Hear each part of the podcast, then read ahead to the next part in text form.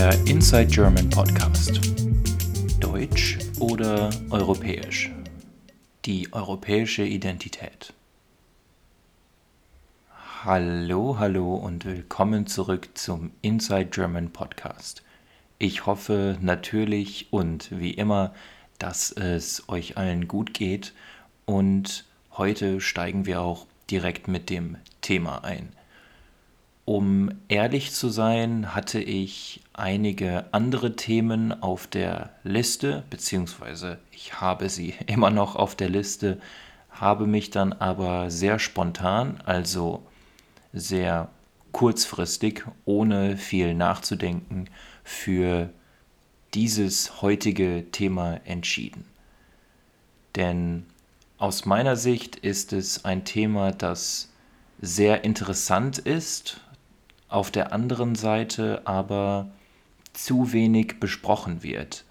Denn ich habe das Gefühl, dass wir in Europa sehr oft über unsere Probleme sprechen, dass wir sehr oft über die Europäische Union als Institution sprechen, aber sehr wenig über Europa an sich, über die europäische Identität und was es überhaupt bedeutet, europäisch zu sein oder Europäer zu sein.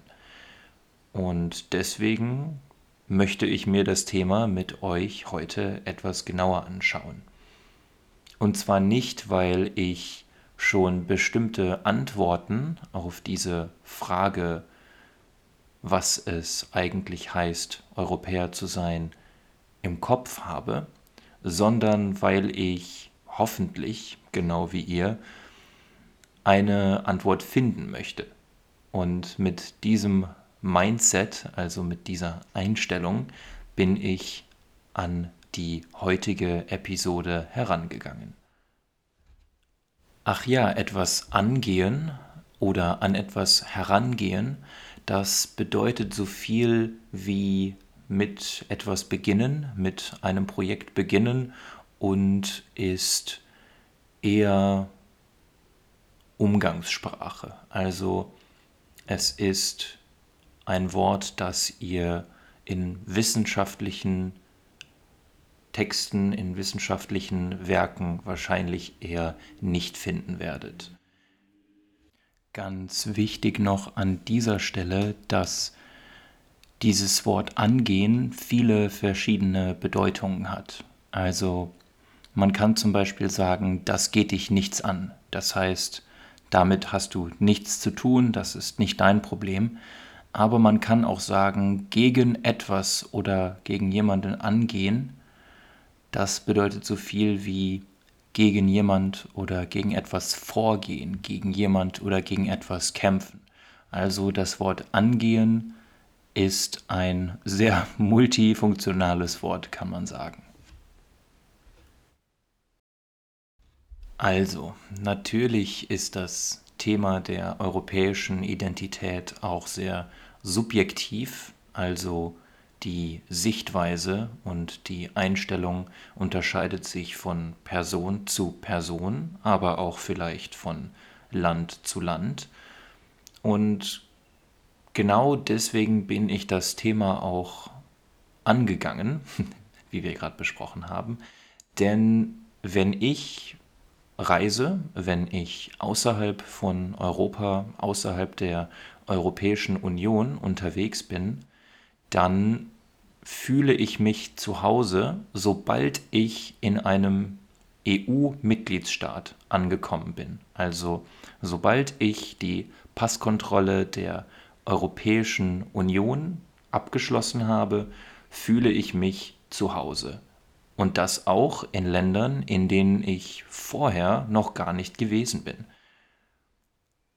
Und das ist, wie ich finde, ein interessanter Punkt, denn ich bin mir sicher, dass es einige Leute gibt, die das genauso sehen wie ich und die sich zu Hause fühlen, sobald sie wieder in der EU sind aber es gibt eine mindestens genauso große Gruppe von Europäern, die das nicht so sieht. also die sich in anderen EU-Ländern nicht zu Hause fühlt. Und ganz kurz an dieser Stelle, der Einfachheit halber, also damit ihr es besser versteht und ich mir nicht so viele Gedanken über meine Worte machen muss, werde ich in dieser Episode das Wort Europäer so benutzen wie das Wort EU-Bürger. Ich werde sie also als Synonyme benutzen, das heißt mit der gleichen Bedeutung, auch wenn das natürlich formal, also genau genommen, nicht korrekt ist, denn wir haben auch einige Länder in Europa, die nicht Teil der EU sind. Das soll an dieser Stelle aber kein Problem für uns sein. Falls ihr euch jetzt fragt, was ein Bürger oder ein EU-Bürger ist, da werden wir später noch einmal drüber sprechen. Aber um es ganz kurz einmal zu erklären, ein Bürger ist nichts anderes als ein Mitglied eines Staates, ein Mitglied einer Gemeinschaft. In der Regel ist man ein Bürger, ein Staatsbürger, wenn man den Pass des jeweiligen Landes hat. Und damit hat man auch einige Rechte und Pflichten. Ein Recht wäre zum Beispiel, dass ich zumindest in den meisten Ländern wählen darf. Ich darf also die Politiker des Landes mitbestimmen. Ich darf meine Stimme abgeben für eine bestimmte Person oder Partei. Und ein EU-Bürger ist also nichts anderes als eine Person, die einen europäischen Pass besitzt, die einen Pass der Europäischen Union besitzt und damit bestimmte Rechte in der Europäischen Union hat. Dazu aber später noch mehr, wie gesagt. Die Frage, die ich mir jetzt stelle, ist, Warum fühle ich mich in anderen EU-Staaten zu Hause, auch wenn ich in diesen Staaten vorher noch nie gewesen bin? Und wie sehen das eigentlich die anderen Menschen in der EU und in Deutschland? Wie sehen das also meine Mitbürger? Das schauen wir uns jetzt mal zusammen an.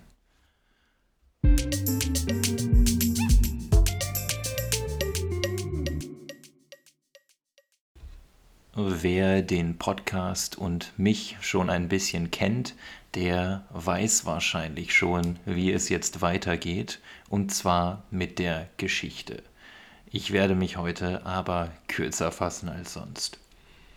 Die EU, also die Europäische Union, war in ihren Anfängen, also zu Beginn, nie als Staatengemeinschaft im heutigen Sinne geplant.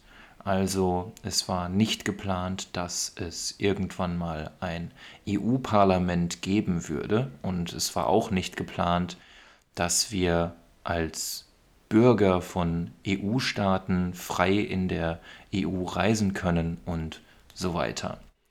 Denn der erste Vorläufer, also die erste Version, sage ich mal, der EU war die Europäische Gemeinschaft für Kohle und Stahl, auch Montanunion genannt, die im Jahr 1952 gegründet wurde. Hauptsächlich ging es bei dieser Montanunion darum, dass man die strategischen Ressourcen Kohle und Stahl Kohle kennt ihr vielleicht. Das sind diese kleinen schwarzen Steine, die man im Sommer, also hoffentlich in den nächsten paar Wochen, zum Grillen benutzt. Und Stahl, das ist dieser graue, ja, silberne Stoff, dieses graue, silberne Material, aus dem man zum Beispiel Besteck macht oder Fahrzeuge macht und so weiter. Und die Idee war es, dass man diese strategischen Ressourcen, Stahl und Kohle, kontrolliert und dass man frei innerhalb dieser europäischen Gemeinschaft für Kohle und Stahl mit diesen Ressourcen handeln kann. Und das sollte dafür sorgen, dass Deutschland, Frankreich, Italien und noch ein paar andere Länder so stark wirtschaftlich integriert werden, also so stark wirtschaftlich voneinander abhängig sind, dass sie keinen Krieg mehr beginnen können. Kohle und Stahl gehören nämlich zu den wichtigsten Ressourcen, die man für den Krieg braucht.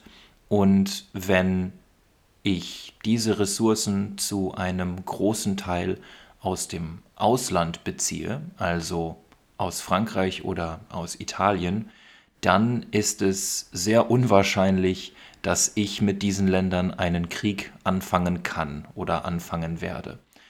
Das war einer der Grundgedanken, der Grundideen der Europäischen Gemeinschaft für Kohle und Stahl. Nach vielen, vielen Jahren und in vielen, vielen Schritten, die ich jetzt nicht alle nennen möchte, wurde dann diese Montanunion, diese Gemeinschaft für Kohle und Stahl, zur Europäischen Union. Und hier ist das Jahr 1992 ein wichtiges Datum, denn das war das Jahr, in dem die EU-Staatsbürgerschaft erschaffen wurde im Vertrag von Maastricht.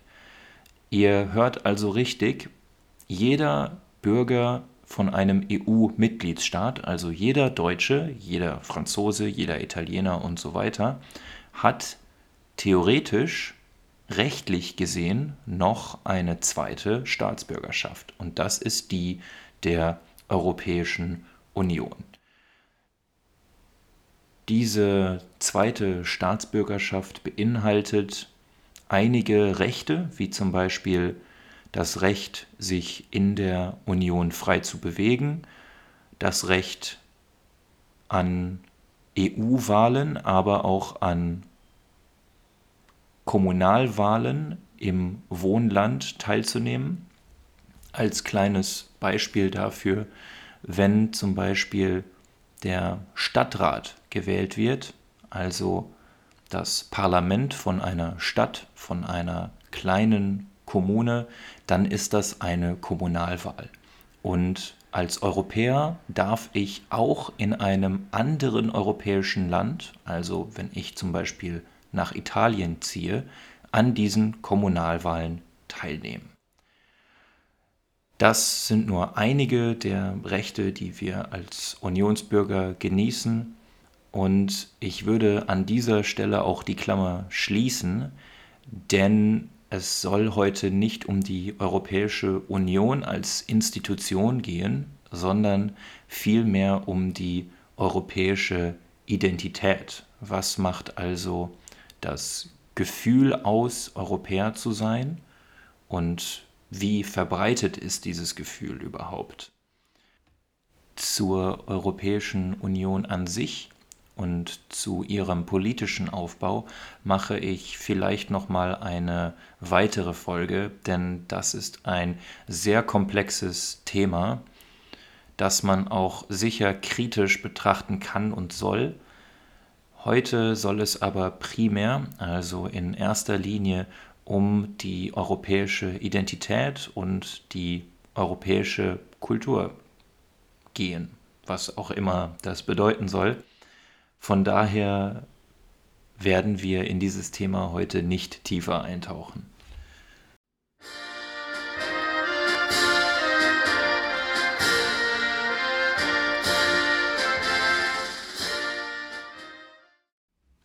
In der Zeitung aus Politik und Zeitgeschichte, das ist eine Zeitung, die von der Bundeszentrale für politische Bildung herausgegeben wird, gibt es einen guten Artikel bzw. eine gute Zusammenfassung der Hauptprobleme der europäischen Identität aus meiner Sicht.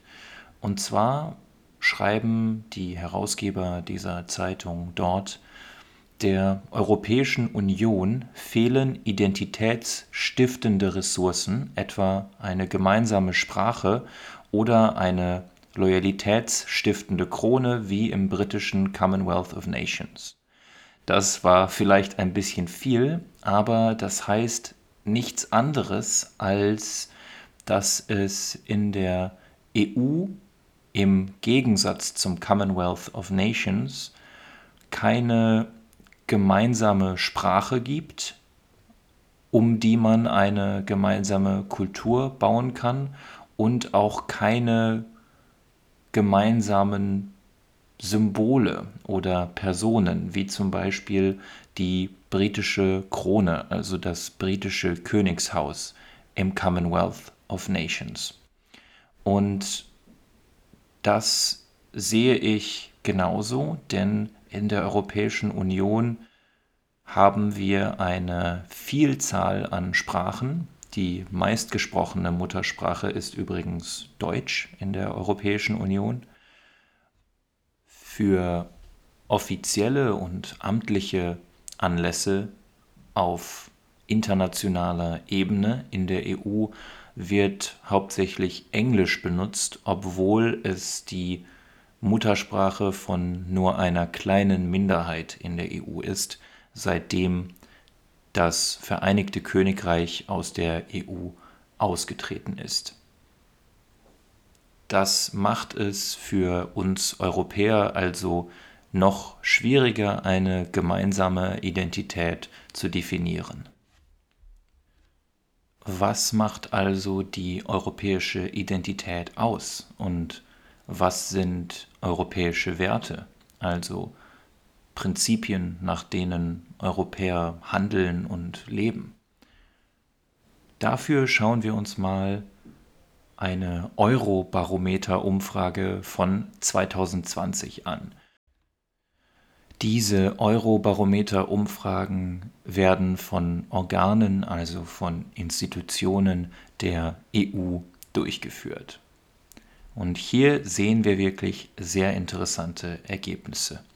Erst einmal freut mich, dass mehr als die Hälfte der befragten EU-Bürger sich auch als europäisch identifizieren, denn das ist nicht selbstverständlich, das ist nicht automatisch so. Leider ist es aber in der Gruppe der 15 bis 24-Jährigen so, dass 5% weniger im Vergleich zu den über 24-Jährigen sich als europäisch bezeichnen würden, beziehungsweise sich mit Europa identifizieren. Was mich sehr wundert, ist, dass hier vor allem westeuropäische und nordeuropäische Länder niedrige Werte zeigen, also sich wenig mit Europa und Europäern identifizieren. In Frankreich haben zum Beispiel nur 16 Prozent gesagt, dass sie sich als Europäer fühlen, in Schweden nur 23 Prozent. Auf der anderen Seite haben wir Länder wie Ungarn, die Slowakei und Polen, die alle mit knapp 50 Prozent Ja geantwortet haben. Also knapp 50 Prozent der Polen, der Ungarn und der Slowaken haben gesagt, dass sie sich stark mit Europa identifizieren.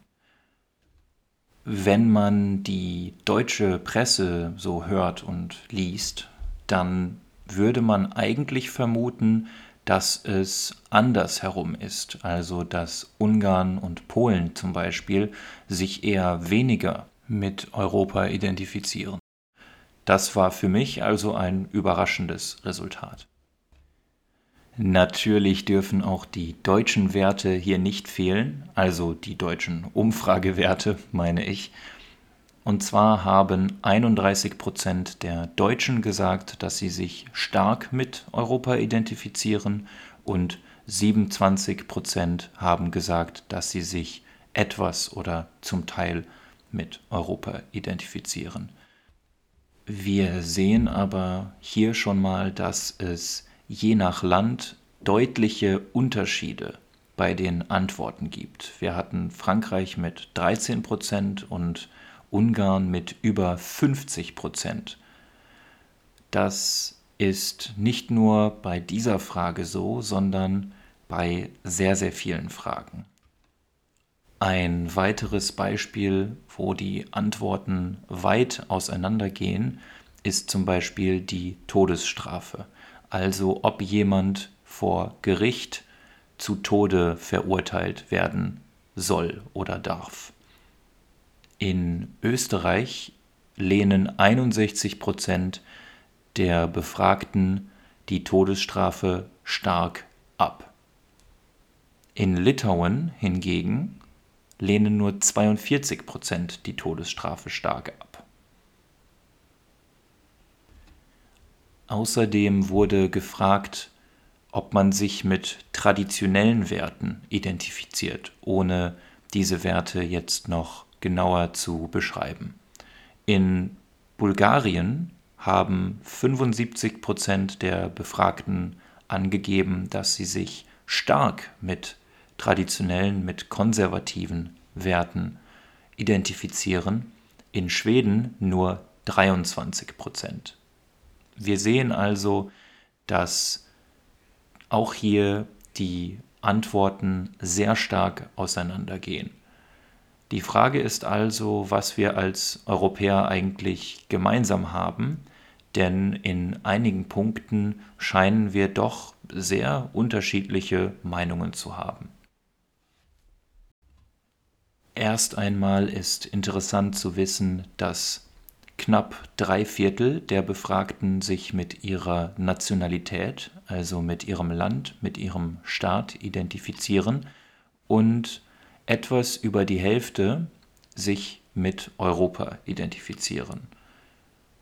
Persönlich finde ich, dass etwas über die Hälfte für die Frage nach Identifikation mit Europa schon gar nicht so schlecht ist, auch wenn ich diesen Wert natürlich gerne noch steigen sehen würde. Was ich persönlich sehr beruhigend finde, ist, dass es auch noch eine Kategorie von Fragen gab, die speziell nach europäischen Werten gefragt hat. Und dort war das Ergebnis sehr positiv. Also viele Leute haben zugestimmt. Zum einen haben über 80 Prozent der Befragten zugestimmt, dass Richter unabhängig sein sollten und nicht unter dem Einfluss von anderen stehen sollten. Außerdem haben ebenfalls über 80 Prozent gesagt, dass das Gesetz, also die Rechtsprechung, jede Person gleich behandeln sollte. 81 Prozent gaben auch an, dass jeder Redefreiheit und Religionsfreiheit haben sollte. Außerdem sagten etwa drei Viertel der Befragten, dass es ihnen sehr wichtig ist, selbstbestimmt zu leben. Das heißt, dass sie ihre eigenen Meinungen bilden und bilden können und dass sie die Möglichkeit haben, ihre eigenen Entscheidungen zu treffen. Man kann also sagen, dass im Schnitt ein unabhängiges Rechtssystem und die Möglichkeit zur Selbstbestimmung und zur freien Meinungsäußerung für die meisten Europäer sehr wichtig sind.